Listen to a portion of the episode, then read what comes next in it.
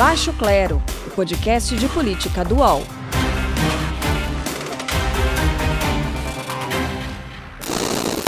Da maior operação de combate à corrupção do país ao maior escândalo judicial da história brasileira. Foi assim que a Lava Jato foi classificada nesta semana. A divulgação das conversas entre procuradores da operação e o então juiz Sérgio Moro agora ganha um capítulo internacional. O Ministério Público da Suíça recebeu informações sigilosas sobre os brasileiros investigados na Lava Jato por meio de canais não oficiais. E quem trouxe essa história ao UOL nesta semana foi o correspondente Jamil Chad, que hoje participa do Baixo Clero e logo mais vai contar todos os detalhes da apuração dele. Ô Jamil, tudo bem? Dá um alô aí para nossa audiência. Carla, um prazer falar com, com vocês, obrigado pelo convite. Estamos aqui, Carol, Diogo. Muito bacana. Eu sou a Carla Bigato, converso toda quinta-feira com o Diogo Schelp. Diogo, você já está pronto para sua indicação de nome para a frigideira de hoje? É, eu tô pronto, mas como sempre eu só tenho um nome, né?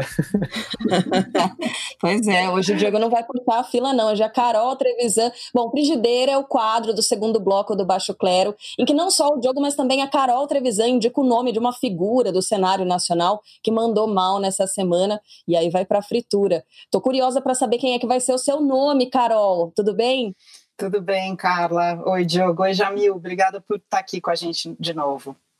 Certamente. Bom, lembrando, lembrando, que você pode sempre interagir conosco pelo arroba UOL Notícias, pelo Twitter, também pelo Instagram. Então vamos lá. Primeiro, existe um hackeamento criminoso. Esse material nem poderia ser considerado. Agora, o que foi feito? Foi pego esse conteúdo, obtido de maneira criminosa, e se faz todo aquele sensacionalismo em, em cima como se fosse algo assim do outro mundo. No programa Roda Viva da TV Cultura, tratando da divulgação dos diálogos revelados a partir do vazamento das conversas que ele teve com os procuradores da Lava Jato. Jamil Chad, eu achei importante a gente resgatar essa fala, porque a sua reportagem também aborda a legalidade ou ilegalidade né, na obtenção de provas, mas em um outro contexto, né? É verdade, Carla. É, vamos só deixar claro que é, isso, ou pelo menos o capítulo internacional da Lava Jato, foi tão importante quanto a investigação doméstica. Muita gente acredita, inclusive, que sem a cooperação internacional, e acima de tudo, sem a cooperação dos suíços, provavelmente a Lava Jato não teria chegado tão longe. Vamos só também colocar num contexto, Carla. É, na Suíça foram bloqueadas mais de mil contas bancárias, mais de mil contas bancárias em 40 bancos diferentes, com mais de 1 bilhão e 100 milhões de dólares. Esse é o tamanho da Lava Jato na Suíça. Começou em 2014 e se estendeu, na verdade, ela continua é, aqui, ela não acabou, a Lava Jato. Por quê? Porque os suíços dividiram em três partes.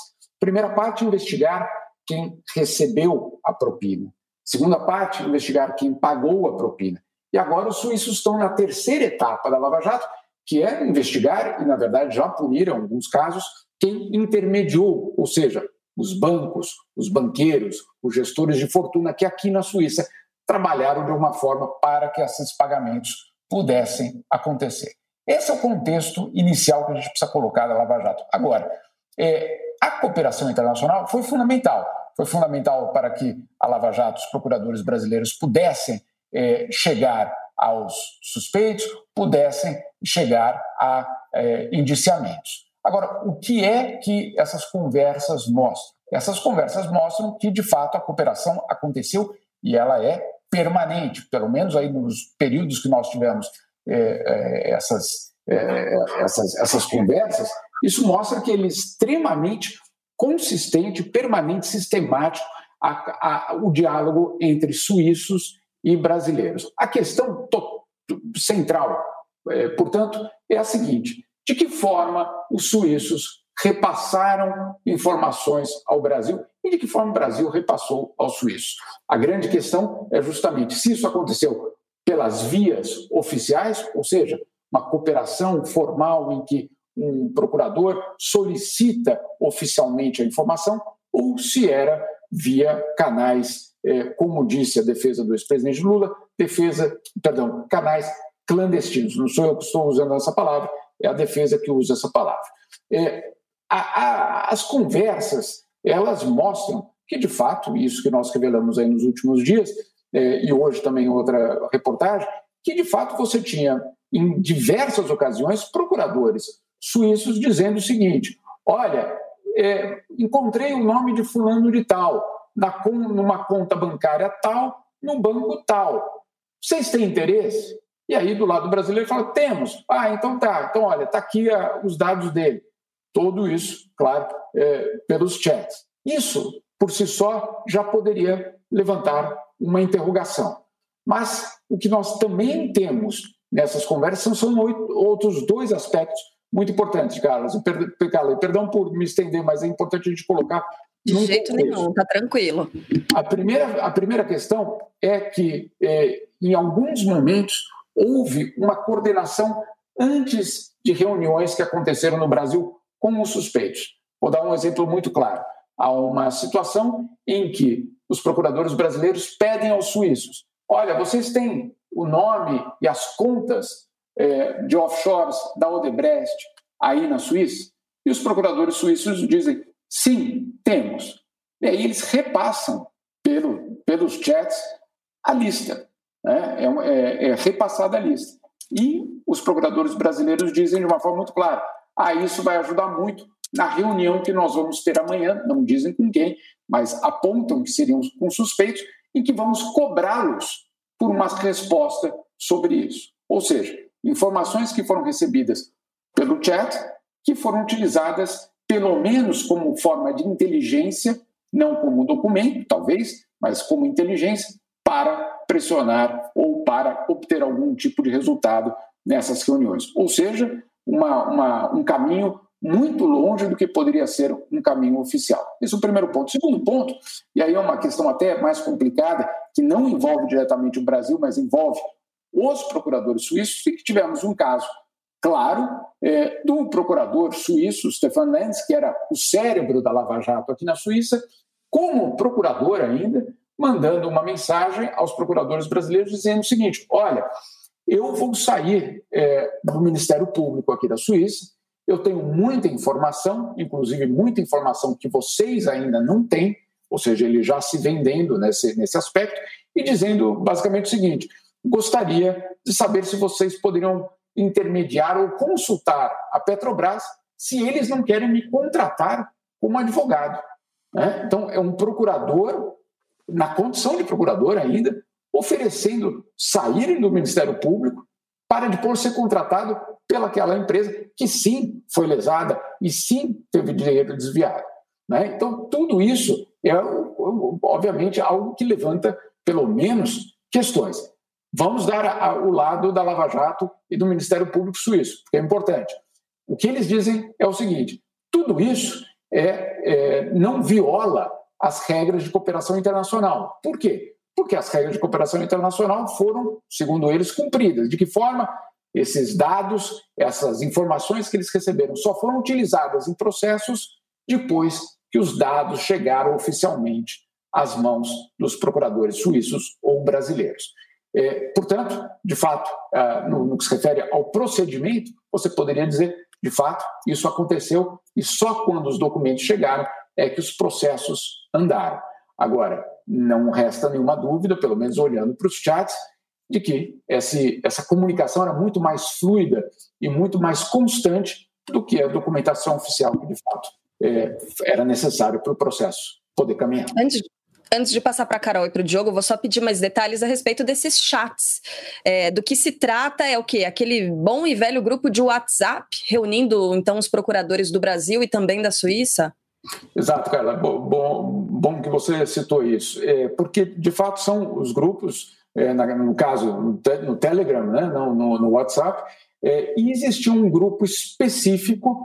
Até, até então, nós pensávamos que o que existia eram grupos é, dentro, do, entre os ministérios, perdão, entre os procuradores brasileiros que faziam parte do, da força-tarefa da Operação Lava Jato. O que esses novos é, documentos mostram é que também existia um outro grupo. Qual era o grupo? É, um grupo conjunto de procuradores brasileiros e suíços. Era um outro grupo que, na verdade, reunia e, e tratava exclusivamente, exclusivamente da questão da cooperação internacional.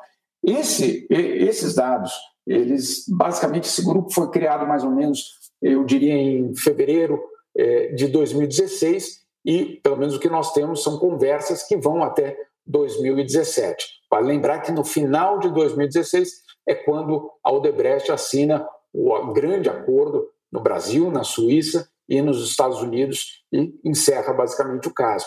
Também em dezembro de 2016 que todas aquelas delações premiadas dos executivos da Odebrecht também acontecem. Então, você tem aí um ano extremamente crítico, um ano que foi decisivo na Lava Jato e um ano que mostrou, pelo menos segundo esses chats, que existia uma comunicação permanente entre os procuradores brasileiros e os procuradores suíços. Diz aí, Carol. Jamil, o que eu queria entender é, assim, do ponto de vista da repercussão que essa, essa notícia teve aí na Suíça, é, qual é o grau de gravidade, né? Porque a gente tem tanta informação acontecendo nesse mesmo momento, assim, as, as, mensagens que tem aqui no Brasil, enfim, as trocas que vêm aparecendo e revelando como a Operação Lava Jato, a Força Tarefa em especial, atuava aqui no Brasil é, é, até recentemente, né? Como é que isso foi visto aí na Suíça, né? Como é que foi a repercussão desse tipo de, de revelação?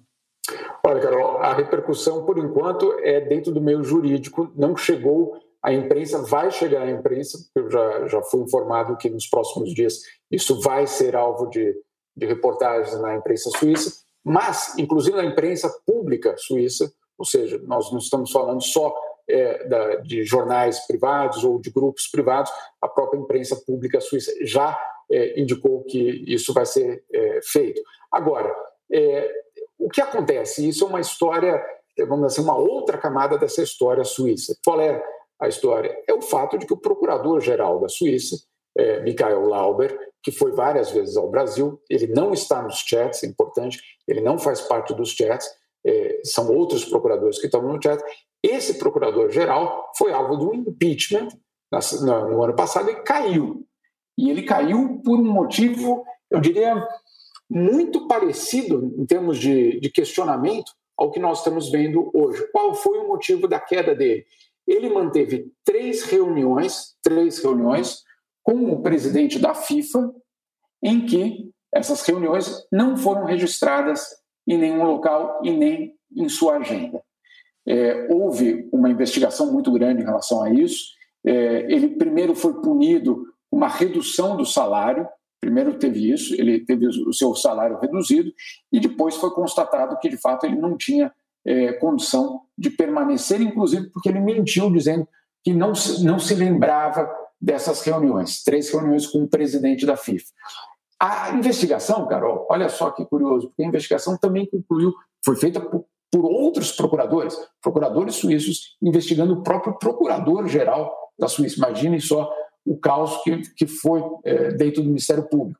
E qual foi a constatação? Constatação número um: naquelas reuniões, em nenhum momento houve qualquer benefício financeiro ao procurador-geral, ou seja, não houve corrupção e ele não ganhou nada com isso.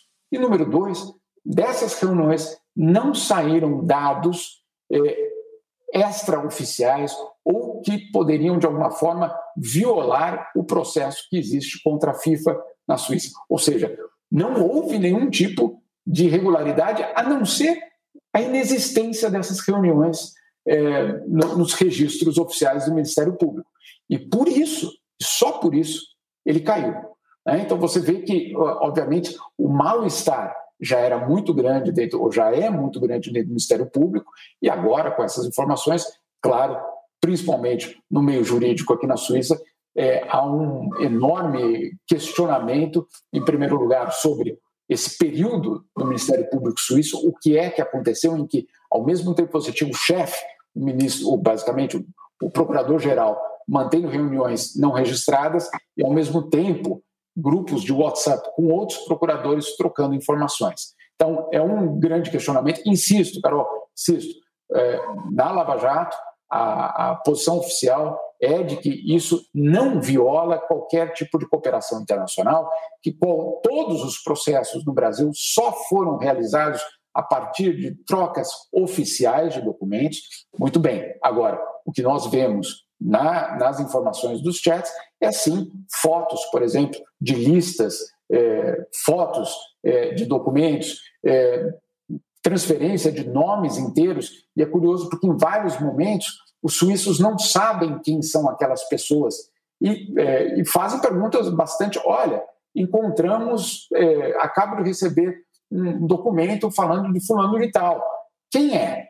é? E aí, do outro lado, tem, a, tem as, vem as respostas. Então, é algo muito além do que é a comunicação, vamos dizer assim, oficial. Eu ainda estou aguardando para saber qual vai ser o impacto maior aqui, Carol. Obrigada. Bom, é, tem bastante gente que mandou pergunta para a gente e algumas dessas pessoas elas têm questionamentos relacionados a é, talvez não é possível uh, anulação da Operação Lava Jato a partir dessas informações que a gente tem tido nas últimas semanas. Por exemplo, eu vou citar aqui Jalinho72.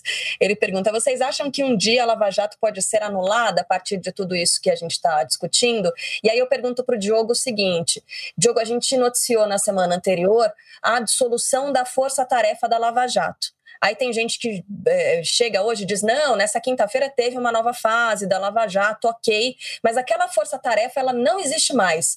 É, essa revelação inclusive feita pelo Jamil, ela torna esse ocaso da Lava Jato ainda mais melancólico? É uma sensação que eu tenho. É a mesma que você tem? Não. Não? Não, eu não acho. Eu acho que o que é melancólico nesse fim da Lava Jato, na verdade, é o que o governo federal está fazendo com a Lava Jato, desde o começo do governo, que disse que ia fortalecer a Lava Jato, e no fim era uma grande mentira, uma, um verdadeiro estelionato eleitoral. É, com porque claro quem está no poder não quer que haja fiscalização forte contra contra o que está sendo feito, né?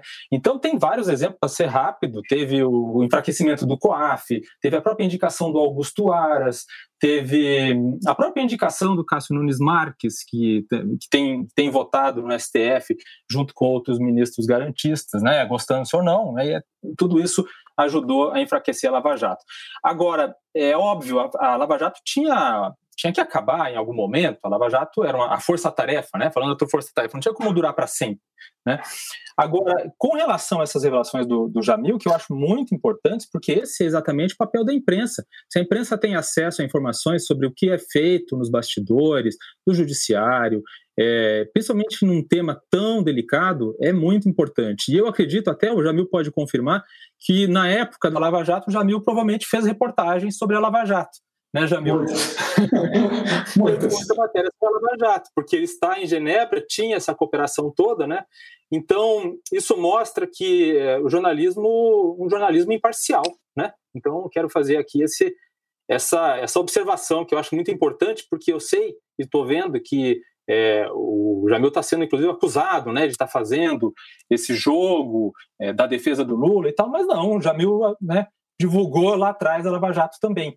O que, o que eu acho muito importante, eu acho que o Jamil já falou sobre isso, é o seguinte: é, se essa, essa cooperação que era feita em canais extraoficiais, se isso na justiça vai ser considerado algo ilegal e que possa ser usado né, pelos, é, pela defesa do, das pessoas que foram condenadas na Lava Jato. Acho que esse é o ponto central.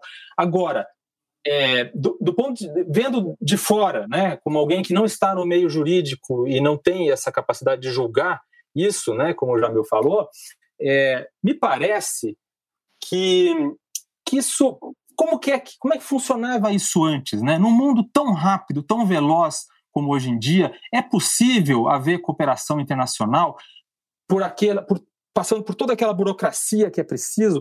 Os caras é, Quer dizer, uma, uma investigação como a da Lava Jato, em outras condições, com a dimensão que tinha, é, jamais teria levado a tantas condenações, levado a tantas revelações em tão pouco tempo. Né? E isso tem a ver com a tecnologia e com as facilidades do mundo moderno. Então, hoje em dia existe o WhatsApp. Será que antigamente simplesmente o procurador não passava o telefone, ligava para a Suíça e fazia uma pergunta que era uma pergunta importante do ponto de vista da inteligência, que ele precisava para fazer ali uma interro um interrogatório para conversar com, com um possível suspeito e tal. Porque em qualquer tipo de crime, principalmente no crime organizado, os criminosos estão sempre à frente dos investigadores, né? E a informação é muito importante. Então, se você tem um delay dos investigadores no acesso à informação, isso pode derrubar e impedir, é, o, enfim, até é, que se chegue né, ao, ao, ao, que estava acontecendo. Então a grande questão é: dois, primeiro, se vai ser ilegal ou não, mas, segundo, se isso é, também tira o mérito da Lava Jato. Eu acredito que não tira o mérito da Lava Jato. O fato desses essas coisas terem acontecido e se foram ilegais têm que ser punidas, não significa que a Lava Jato não ah, quer dizer, que tudo que a Lava Jato revelou não fosse verdade. Não sei o que o Jamil acha disso. Não, tem, tem toda razão, Diogo. Em primeiro lugar, as mil contas bloqueadas aqui e um bilhão de dólares, eles são muito reais. Né? Eles não são uma ficção. É, então, isso é, é, muito importante ser colocado. Eu acho que o Diogo tem, tem toda razão em colocar nesses, nesses pontos. É, sobre, sobre as coberturas passadas, eu estou muito tranquilo, porque eu, eu, me lembro numa ocasião em que, por exemplo, eu fiquei três dias na porta de um, de um suspeito aqui em Genebra até ele ir ao cinema. Ele era o Bernardo Freiburghaus, é, tava, tinha escapado, entre aspas, para a Suíça, é, isso logo no início da Lava Jato, a gente tinha o endereço dele, ele não saía de casa, eu, eu, eu fiquei literalmente três dias na porta é, da casa dele, até que isso foi uma sexta-feira a domingo. É, e domingo ele resolveu ir ao cinema. E, né? Então, é, não, não, tem nenhum, não tem nenhum complexo em relação a isso. É, isso em primeiro lugar. Em segundo lugar, o citou a questão da, da, da, utilização de provas, vai depender do sistema judiciário. É, eu acho que fica muito claro. No caso da FIFA e a queda do procurador-geral aqui, Carla, queria contar uma história muito breve. Essa história dos três, das três reuniões secretas, ela veio de um vazamento de um hacker português que publicou no Spiegel, na Alemanha. Ele, é, ele, o hacker está preso também, Rui Pinto. É, ele está preso neste momento. E ele, num hack, num hack criminoso, repassou essa informação ao Spiegel, os jornais o jornal publicou, ele está preso e o procurador-geral caiu. Né? Caiu não é porque ele caiu, eu renunciei, porque eu não tenho mais condições. Ele foi alvo de um impeachment após uma investigação. Então, é, pelo menos aqui na, na Europa, é, essa questão foi utilizada de uma forma muito clara. Sim, é, o, a origem foi criminosa e o hacker está preso, foi condenado, inclusive, mas, de outro lado, os dados foram utilizados, inclusive pelos procuradores suíços, para investigar o seu próprio chefe. Então, é, é, é, muito relevante tudo isso para a gente entender não só é, de que forma isso pode ter futuro no Brasil, mas o nosso papel de imprensa. Né? É, insisto, ninguém no Spiegel foi preso. Né? Na Spiegel foi preso. Bom, eu quero ouvir a Carol daqui a pouquinho, justamente a respeito disso da utilização né, das defesas sobre essas mensagens hackeadas. Mas antes eu vou, antes eu vou pedir para o Jamil. A gente tem que liberar o Jamil logo, por isso a gente está tentando acelerar aqui. Ô, Jamil, por favor, para você ouvir um trechinho de uma fala do coordenador da Lava Jato, do procurador Deltan Dallagnol, em uma entrevista concedida à CNN Brasil no ano passado. Vamos ouvir. Quando a gente olha o conjunto das reclamações feitas, dos pedidos de punição disciplinares feitos contra nós que trabalhamos na Lava Jato, a gente constata que a imensa maioria vem de investigados, réus e seus aliados. Nunca houve uma linha clara da lei que foi violada, que existe a diferença de interpretação sobre as leis existentes. Que ele diz, né, que nunca houve uma linha clara na lei que tenha sido violada, o que há são interpretações diferentes. Publicamente, ele diz isso, que nenhuma regra foi burlada, mas quando a gente pega para analisar aqueles diálogos, as conversas que foram hackeadas que a gente ficou sabendo a partir disso, a partir do vazamento dessas conversas, a gente, a gente percebe que ele sente, ou a gente interpreta, né, que ele tinha consciência de que o método não era completamente ilícito, não é? Olha, é, é uma interpretação. Então, com toda a cautela da, da, do que vale uma interpretação lendo textos, né? É, o que eu vejo é, de uma forma muito constante, a utilização ou a, o pedido de: olha, isso é confidencial, Olha, isso é em off, hein? É, alertas desse tipo. Tem um trecho dessa cooperação internacional, desses diálogos de cooperação internacional, que tem um trecho específico que me chamou a atenção, e aí foi da parte dos suíços, não foi nem da parte dos brasileiros, em que, em um certo momento, alguém fala do nome de funcionários aqui do Ministério Público suíço. e um dos procuradores suíços fala: é, pessoal, a fulana de tal, ela não está autorizada a participar desse chat. Então, por favor, não é, façam nenhum pedido ou não falem nada sobre ela nesse chat, com ela só por e-mail. É? Então, tem, tem uma divisão, tem algum lugar alguém que autoriza ou não autoriza. É, pelo menos ficou essa impressão da parte dos suíços. Eles dizem isso de uma forma explícita. Não falem ou não se refiram a ela. Por quê? É, fica a pergunta: por que alguns podem e outros não podem? Por que usar o e-mail e não o e-mail? O jogo tem toda a razão. E aí, quando eu, eu, eu, eu compartilho dessa posição, que o crime internacional, para o crime internacional não existe a fronteira. A fronteira é uma vantagem para o crime internacional, porque ela vai bloquear a polícia, ela vai impedir a investigação, ela vai impedir a troca mais rápida de informação, certamente. Então, o crime internacional, e na verdade, se você olha para toda a história do Lava Jato, o que você vê, e, e principalmente com as contas, com as offshores, é uma, uma estrutura é, para gerar a, é, a, a, situação de, de, de, de, falta de transparência total sobre quem pagou e quem recebeu o dinheiro, né? usando vários paraísos fiscais, várias offshores, vários bancos, é, justamente cruzando fronteiras. Por que cruzar fronteiras? Porque ele sabe que os ministérios públicos têm sérias dificuldades em cruzar fronteiras com a mesma facilidade. Então, é, é, ponto, ponto passivo, não, não, existe, ah, mas talvez. Não, não, não é esse o caso. A questão é que, infelizmente, ou felizmente, para o Estado de Direito, existem regras. E as regras é, que deve, devem primeiro ser mudadas para depois você autorizar algo dessa natureza. Então, é, sim, o, o, combate ao crime vai ter de mudar, porque o crime é globalizado e o crime se utiliza permanentemente da, da globalização para, para realizar o seu crime, e do outro lado você vê, obviamente, ministérios públicos é, com sérias dificuldades de fazer, de, de é, romper essas fronteiras. Agora, para que isso seja possível, é, insisto, não é uma, uma, um acordo informal que vai resolver. Você precisa, de fato, ter troca automática de informação, né? você precisa ter uma estrutura estabelecida com regras claras. A OCDE tenta fazer isso. Agora, voltando num ponto que o Diogo falou lá atrás, ele tem toda razão também falar que o, o, o desmonte é real. Por quê? Até a OCDE já reclamou do Brasil, né? nesse atual governo, dizendo: olha, é, o combate à corrupção, os mecanismos de combate à corrupção que vocês estão estabelecendo ou que vocês estão desmontando vão na direção contrária ao que nós estamos pedindo para o resto do mundo. Então, é, não é isso. Vamos, vamos, vamos é, eu tenho certeza que a Carol concorda comigo. A OCDE não faz parte da defesa do ex-presidente Lula. Uhum. Definitivamente. Bom, eu deixo agradecer demais aqui ao Jamil Chad, ele é colunista do UOL, baseado na Suíça, também colunista de diversos outros veículos de comunicação, então perdão aí aos colegas porque a gente atrasou uma participação do Jamil. Jamil, muito obrigada e sinta-se à vontade para participar aqui do Baixo Clero, a sua casa também, viu? Muito obrigado, Carlos. Obrigado pelo convite, Diogo, Carol. Tchau. Próxima vez, próxima vez eu fico mais, prometo. Até mais, ah, Jamil. Tá obrigado. Ótimo. Obrigada, Jamil.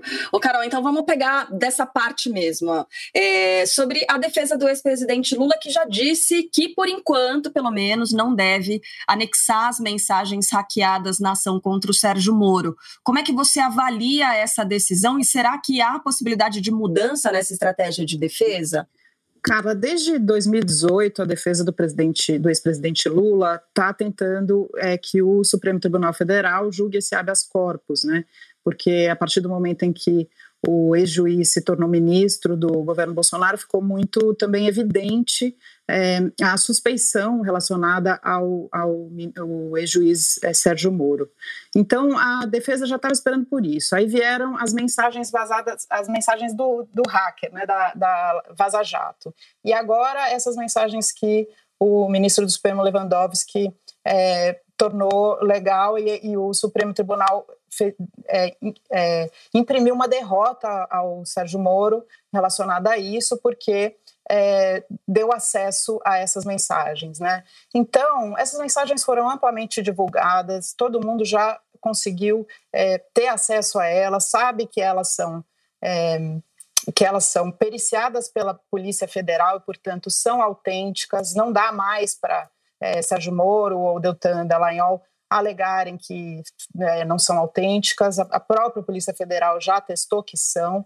Então, acho que desse ponto de vista, não, a defesa não precisaria incluir as mensagens, porque elas estão amplamente divulgadas. Se ela incluísse, ia ter mais questionamento e mais atraso no julgamento do habeas corpus. Então, o que eu apurei foi isso, né? A defesa do ex-presidente Lula talvez não queira esse atraso maior ainda é, para é, que os processos sejam anulados e, e que se possa ter um julgamento justo do ex-presidente, Carla. Carol, Diogo, é, dando uma olhada nas perguntas que foram enviadas pela nossa audiência, pelo arroba UOL Notícias, me surpreendeu o seguinte: muita gente questionando se há possibilidade de prisão para o ex-juiz Sérgio Moro, também para Deltan Dallagnol, HB Giudice, por exemplo, perguntando se eles podem ser presos, Moraes Alexandre, mas não é o ministro, tá? Podem ficar tranquilos. Roseli Rios também mandou essa mesma pergunta. É, Diogo, eu queria te ouvir a esse respeito, porque é que as pessoas têm, é, fazem essa associação à prisão num caso desse? Será que isso pode, em algum momento, é, virar mesmo um caso de polícia para que esses, é, o, o, procurador e o ex-juiz, eles respondam criminalmente por isso? Queria te ouvir a esse respeito. Olha, cara, eu acredito que não. Eu acredito que a investigação, inclusive, é uma investigação que foi aberta ontem pelo Procurador-Geral da República, Augusto Aras, em relação aos procuradores é, de Curitiba, é, a pedido do STJ, porque há nessas mensagens a menção de que os procuradores é, tinham a intenção de investigar os ministros é, do STJ, né? Então, é, então isso, mas isso é uma investigação do ponto de vista mais administrativo, né? Então eles podem ser punidos não criminalmente, não é, é não é indo para cadeia, né? Não é a mesma coisa que os crimes que é, Lava Jato investigou, os crimes de corrupção, de lavagem de dinheiro. Agora, é, de fato, é, o ex-juiz Sérgio Moro ele errou completamente, na minha opinião, desde 2018, eu digo isso, foi um erro tremendo é, ele ter aceitado entrar no governo Bolsonaro, né? É, evidentemente que isso de cara já enfraqueceu a Lava Jato também e deu, é, e deu vazão né, a essa narrativa de que tudo não passava de uma grande perseguição política. Ele saiu mais, ele saiu menor do governo do que ele entrou, né? então do ponto de vista político ele dilapidou o seu capital político se ele tinha alguma intenção é, de, de concorrer a algum cargo eletivo, ainda que ele ainda seja um candidato forte, segundo as pesquisas. É, e essas mensagens que estão sendo divulgadas agora, é, que são importantes, porque é justo que as pessoas saibam, né, que a população saiba como foram feitas e se houve abusos é, nessa, nessas investigações da Lava Jato, é, elas confirmam algo é, e vão além, dão detalhes para coisas que, na verdade, quando a Vaza, a Vaza Jato é, surgiu, já revelavam. Né? Então, eu acredito que não há, digamos assim, uma grande revelação em relação a isso. Esses detalhes que o Jamil Chad traz são muito importantes, até porque leva isso para outras instâncias, para instâncias internacionais, e, e, e são muito importantes, então, inclusive para para questionar essa, essa, essa retórica, né, essa, esse argumento feito pelo Moro e pelos procuradores de que as mensagens teriam sido editadas ou que estão incompletas ou algo do tipo. O que a gente está vendo é que dificilmente isso foi inventado pelos hackers, entendeu? É, esse, é, é, bastante plausível que as mensagens são, sejam essas mesmas, né? Esse, esse, argumento dado por eles de que isso, que eles não, não podem atestar a veracidade, é realmente muito difícil de acreditar. Eu acho um barato, porque assim, é, a gente não pode atestar a veracidade, porque eu apaguei aquele aplicativo, eu não tenho mais o histórico dessas conversas, por isso eu não posso bater um conteúdo com o outro. Carol quer falar também sobre isso, essa associação é, da população da ideia de prisão, será que não vem também de uma é, de um imaginário coletivo, né, com relação a Lava Jato, japonês da Federal batendo a porta de, de políticos, de grandes empresários? Será que essa espetacularização da Lava Jato acaba é, direcionando o pensamento e, enfim, o, o raciocínio da, da população? Carla, eu queria discordar do Diogo. Claro, vambora. É, as fontes com quem eu conversei nesses últimos dois dias, relacionadas às mensagens que foram mostradas, é, me disseram que sim, que pode ter consequências, é, inclusive penais e civis, né, para os para os procuradores, inclusive para o Sérgio Moro, porque de fato assim é tanta coisa que às vezes a gente não entende a gravidade, né? Você abriu o programa falando da gravidade. É muito grave o que aconteceu. Não é que não tenha havido os crimes que foram é, imputados aí pela foram descobertos pela Operação Lava Jato, mas é que é necessário um julgamento justo é necessário o direito à ampla defesa, e isso faz parte da democracia. Se a gente banaliza isso, se a gente deixa esse tipo de, de conversa, esse tipo de armação que demonstraram as mensagens, né? E aí eu acho importante a gente conversar aqui, Diogo, queria até saber a sua opinião e a sua também, Carla, sobre a participação da imprensa, né? Como a imprensa foi usada, né? Porque você tem uma fonte, a fonte ela é importante, ela te, traz é, notícias exclusivas, né, informações exclusivas que depois você tem que ter um filtro. O seu papel como jornalista é colocar esses filtros, entender se essa informação a quem ela interessa e por que, que você deve ou não publicar determinada matéria, né? Mas a imprensa também colaborou para isso tudo que está acontecendo. E de certa maneira, e aí o Diogo tem razão sim, quando a gente fala que interessa agora aos políticos que estão no poder que a Operação Lava Jato esteja enfraquecida, é verdade, porque quem está no poder está muito mais em contato com possibilidades de corrupção, um país com corrupção endêmica, né, sem desculpar ninguém que, que foi corrupto.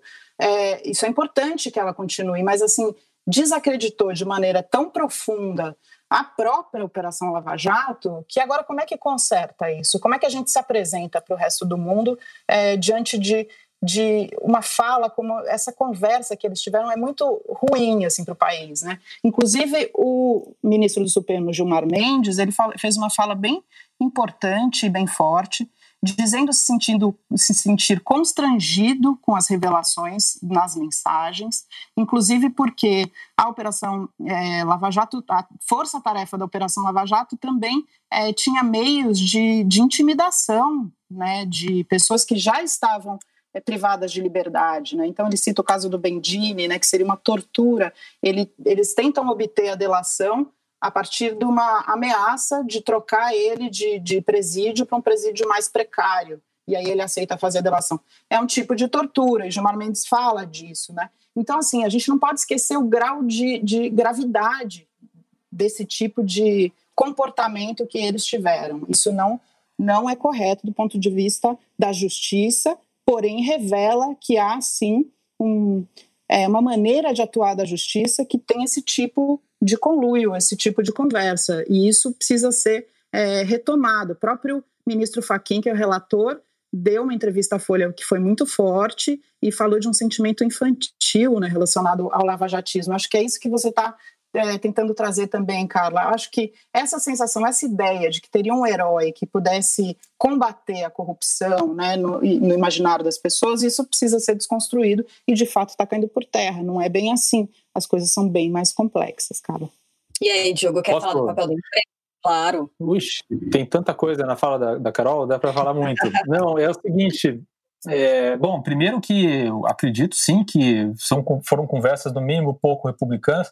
Inclusive, eu acho, acredito que tenha, eu tenha sido o primeiro jornalista que tenha pedido, de, dito, né, quando saiu a Vaza Jato, que o Sérgio Moro devia pedir demissão do cargo de, de ministro da Justiça.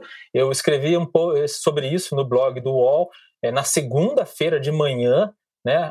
As informações da, do Intercept saíram no domingo à noite e depois é que algumas, alguns outros colunistas e comentaristas também vieram é, a público dizer, dizer a mesma coisa. Então, sim, eu acredito que, que sim, o que, o que aquelas mensagens mostram não é o que se espera do comportamento de juízes e procuradores.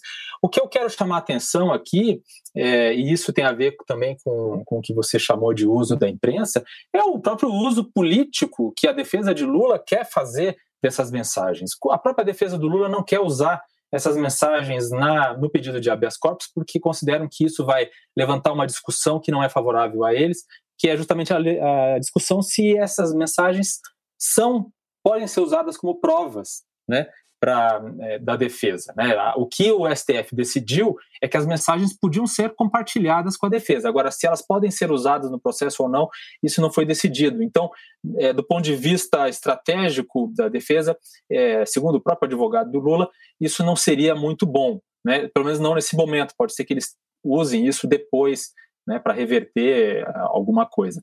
Agora, com certeza, o que o maior interesse agora e que eu estou vendo é, acontecer, inclusive pela narrativa que tem sido construída, é, pela defesa do Lula e pelo, pelo entorno dele, é de que tudo foi uma grande injustiça. Né? Então, é, ou de que. A gente entrevistou né, a presidente do, do, do PT na semana passada e ela teve muita dificuldade de dizer que, de fato, aconteceram mesmo aqueles fatos todos. Né? Então, é, eu concordo que tem, que tem que investigar a fundo. Agora, a gente tem que prestar atenção também em qual é o uso político que essas mensagens estão tendo agora. Mas, de todas as formas, a questão da obtenção das provas, né, do, a obtenção das mensagens por meio do hacker, isso torna as mensagens, não podem ser provas, elas são evidências, mas não podem ser provas no processo, não é isso?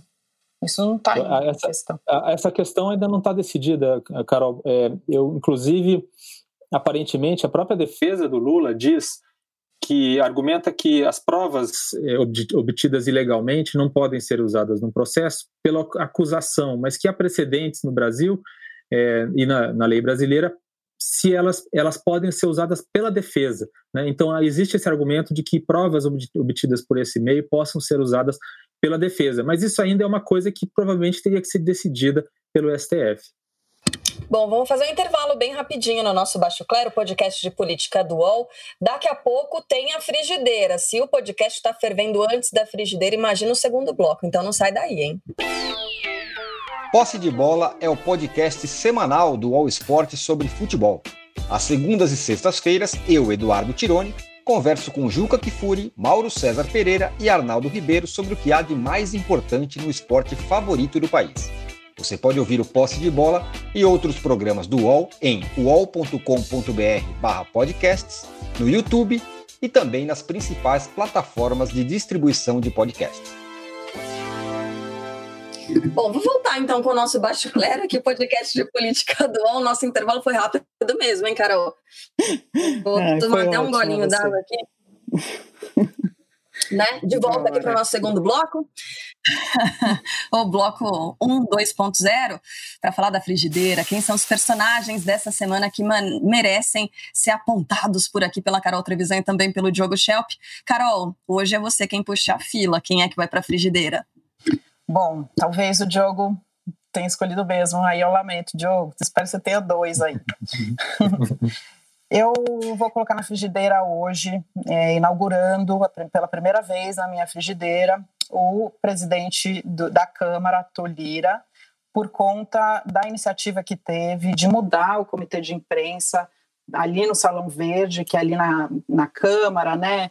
Para os nossos ouvintes, para quem está assistindo a gente agora, é, a sala de imprensa fica num lugar em que você é possível você falar com os deputados por ali, né, no Salão Verde. Então você vai até lá, trabalha e tal, e sai, vai tomar um café, encontra um deputado e outro, consegue fazer uma entrevista. É um meio de obter também entrevistas é, de maneira democrática, muito importante. E o Arthur Lira quer fazer a mudança é, de lá, onde está pertinho do, do plenário do, da Câmara, para subsolo ali no prédio, né?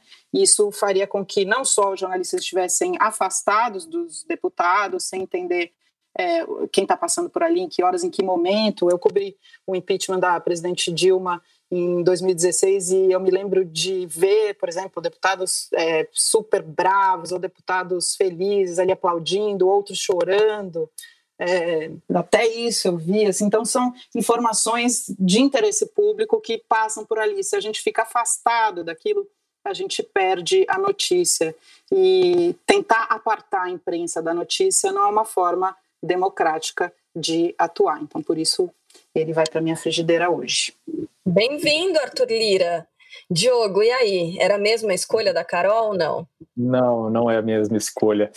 É, a pessoa que eu vou colocar na frigideira hoje é o general Eduardo Vilas Boas, né, que foi é, comandante lá na época da, do, da Dilma e, e do, do, Temer, que deu uma entrevista e saiu um livro né, da FGV com que ele fala né, de várias coisas, é, é o CPDOC, que é o Centro de Documentação da FGV, que faz entrevistas com personalidades brasileiras é, para registro histórico. Né?